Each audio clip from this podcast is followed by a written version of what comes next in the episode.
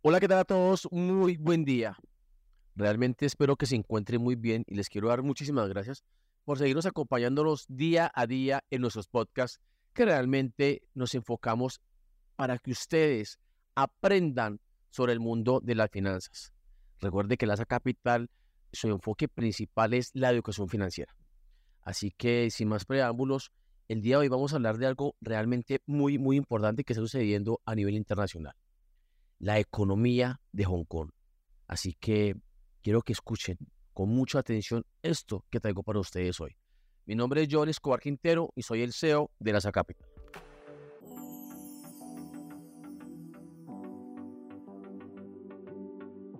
La economía en Hong Kong tiene una economía de libre mercado, altamente dependiente del comercio y las finanzas internacionales. El comercio de bienes y servicios, incluida la importante participación de las reexportaciones, es aproximadamente cuatro veces mayor que el de PIB. Hong Kong realmente no impone aranceles sobre las mercancías importadas y solo recauda impuestos especiales sobre cuatro productos básicos, ya sean importados o producidos localmente, los cuales son alcohol puro, tabaco, petróleo y alcohol metílico. No hay cuotas ni leyes de dumping. Hong Kong, además de esto, sigue vinculando estrechamente su moneda con el dólar estadounidense y además mantiene un acuerdo firmado en 1983. El exceso de liquidez, los bajos tipos de interés y la escasez de vivienda realmente ha hecho que los precios de las casas en Hong Kong suban muy rápidamente. La población con ingresos bajos y medios tiene cada vez más problemas para poder encontrar una vivienda asequible. Además, la economía abierta en Hong Kong la ha dejado expuesta a, la situación económica a nivel mundial. Su continua dependencia del comercio y de la inversión extranjera la hace muy vulnerable a la volatilidad de los mercados financieros mundiales y a una desaceleración de la economía mundial.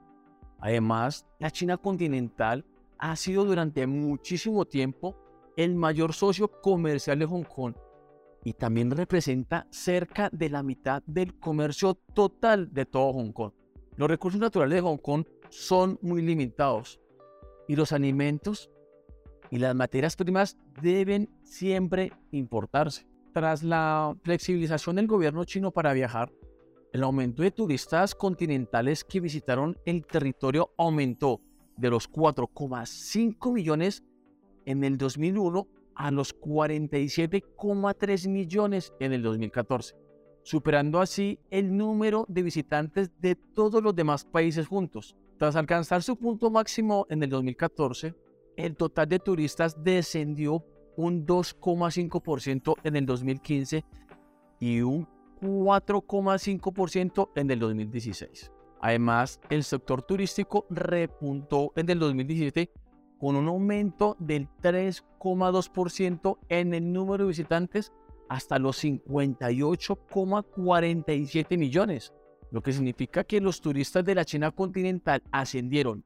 a un 44,45 millones, lo que representa un total de 76%.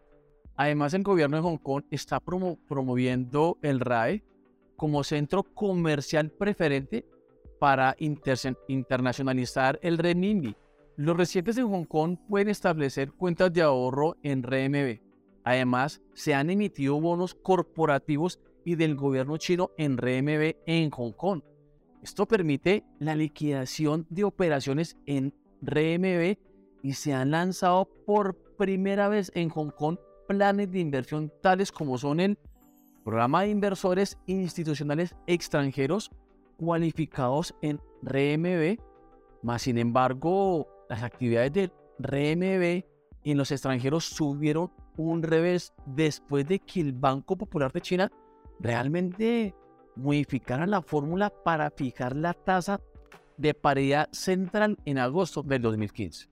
Los depósitos en RMB en Hong Kong cayeron un billón a finales de 2014 a 559 mil millones a finales de 2017, mientras que La liquidación de operaciones en RMB gestionada por los bancos en Hong Kong también se redujo de 6,8 billones en el 2015 a 3,9 billones en el 2017. Hong Kong también se ha establecido como el principal mercado bursátil para las empresas chinas que desean cotizar en el extranjero.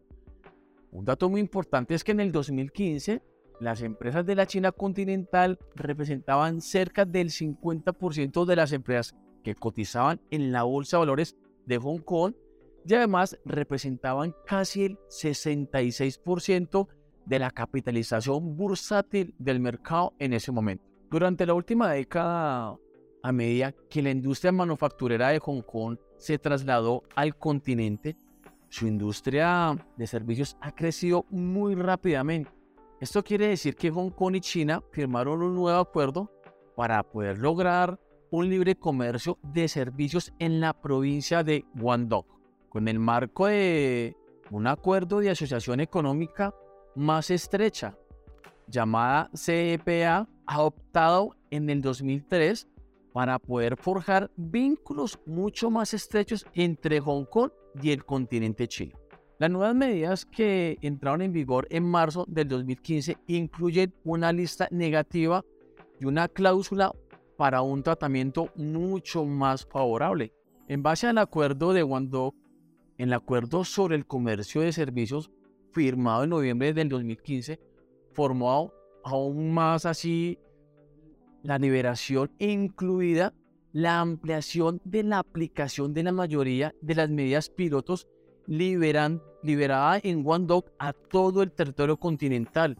Además, la reducción de las medidas restrictivas de la lista negativa y la inclusión de medidas en las listas positivas para los servicios transfronterizos, así como para los servicios culturales y de telecomunicaciones. En junio del 2017 se firmó el acuerdo de inversión y el acuerdo de cooperación económica y técnica llamada Acuerdo Ecotex. La integración económica de Hong Kong con el continente sigue siendo más evidente en el sector bancario y financiero.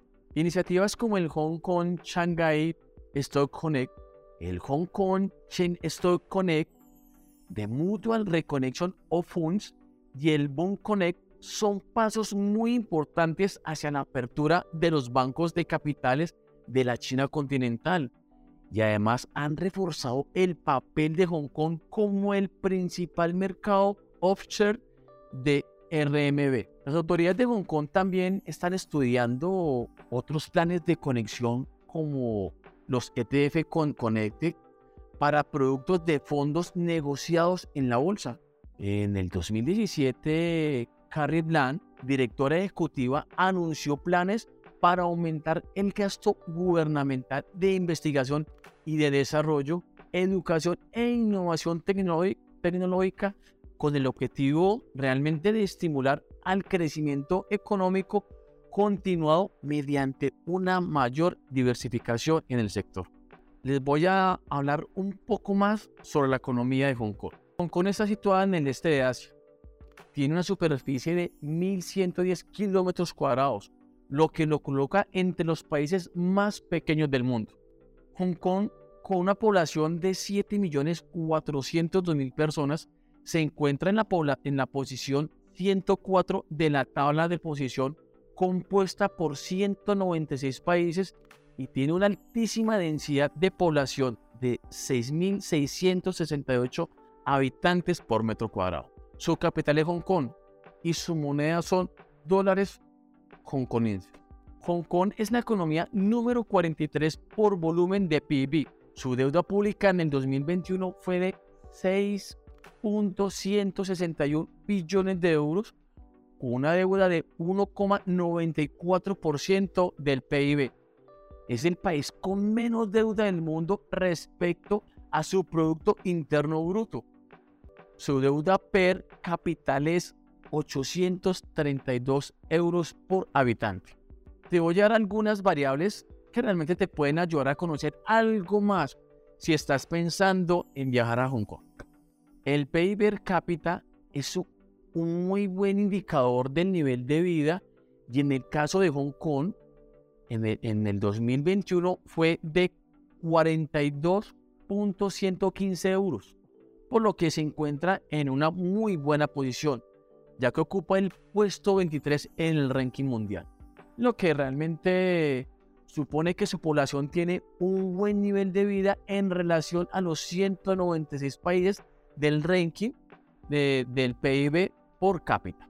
En cuanto al índice de desarrollo humano o IDH, que elaboran las Naciones Unidas para medir el progreso de un país y que en definitiva nos muestra el nivel de vida de sus habitantes, indica que los hongkoneses se encuentran entre los mejores que llevan su calidad de vida. Si tu razón para visitar Hong Kong son negocios, es útil saber que Hong Kong se encuentra en el tercer puesto en 290 países que conforman el ranking Doing Business, que realmente califica los mejores países según la facilidad que ofrece para hacer negocios. En cuanto al índice de percepción de la corrupción del sector público de Hong Kong, ha sido de 76 puntos. Así pues, sus habitantes tienen un bajo nivel de percepción de corrupción gubernamental. Bueno, eh, con este excelente tema le damos final a nuestro podcast del día de hoy. Espero nos sigan en nuestras redes sociales, arroba laza.capital Instagram, en Twitter, arroba lazacapital, y donde vamos a encontrar excelentes videos que nos pueden ayudar a avanzar mucho más en nuestras inversiones eh, y cómo manejar mm, nuestras inversiones, nuestras acciones. Soy Giovanni Escobar Quintero y soy el CEO de la Capital.